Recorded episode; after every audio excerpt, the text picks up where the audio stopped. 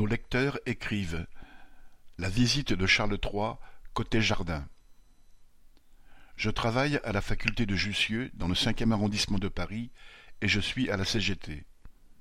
Les camarades du Muséum d'histoire naturelle, situé juste à côté, nous avaient avertis que pour la visite du roi Charles III au Jardin des Plantes et au Muséum, le site dans son ensemble serait vidé de tous ses travailleurs, chercheurs y compris, et que toutes les activités seraient annulées, colloques, sorties scolaires et autres.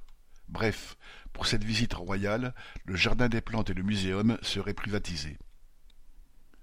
Les camarades de la CGT du Muséum et ceux de Jussieu ont organisé sur la place, devant l'entrée de l'université, à trois cents mètres du Muséum, une protestation contre cette privatisation royale, un comble le jour anniversaire de l'abolition de la monarchie pendant la Révolution française, votée par la Convention le 21 septembre 1792.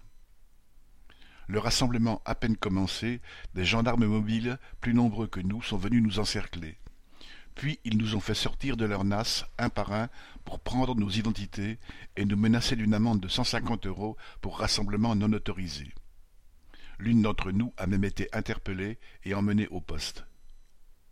Voilà comment l'État se met au service d'un roi pour empêcher qu'il entende la voix de toute protestation, aussi symbolique soit-elle.